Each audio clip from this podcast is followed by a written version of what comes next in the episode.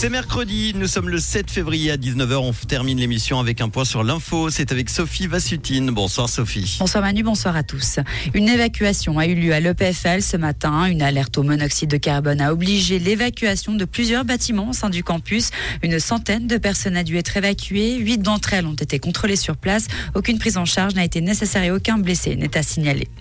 Le soutien financier aux victimes de l'amiante doit continuer. Le Conseil fédéral veut introduire un nouvel article dans la loi sur l'assurance accident.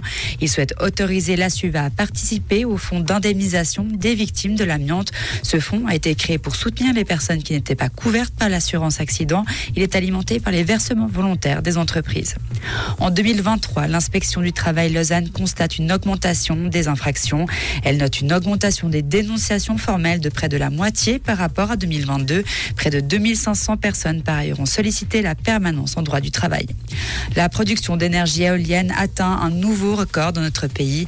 Le parc éolien a produit 169 millions de kilowattheures d'électricité l'an dernier. C'est 12,5 de plus que l'année précédente. En automne dernier, la Suisse a été frappée par plusieurs tempêtes. Celles-ci ont permis aux éoliennes de produire un maximum d'électricité.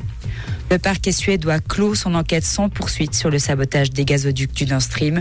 Selon lui, le sabotage en mer Baltique n'était pas du ressort de la juridiction suédoise.